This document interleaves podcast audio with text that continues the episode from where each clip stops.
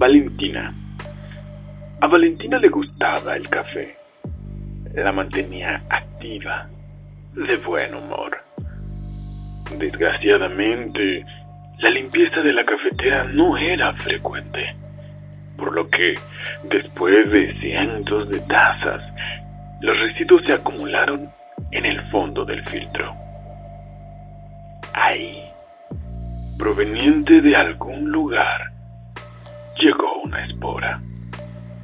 Lentamente comenzó a propagarse por aquel sustrato húmedo, formando parte del café que bebía Valentina.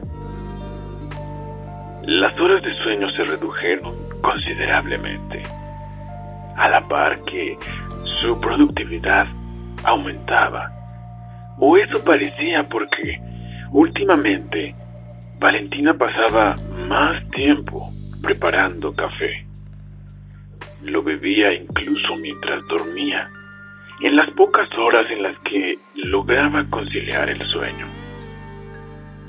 Comenzó a deambular por los pasillos hasta que simplemente no volvió a dormir.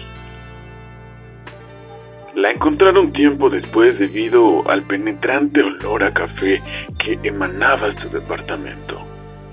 La sala, llena de cafeteras con café caliente y aromático, fue lo primero que vieron los vecinos al entrar.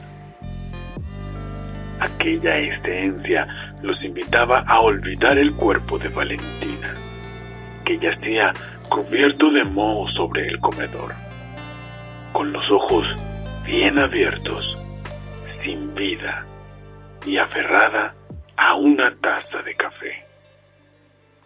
Los vecinos bebieron y amablemente me invitaron de aquel brebaje.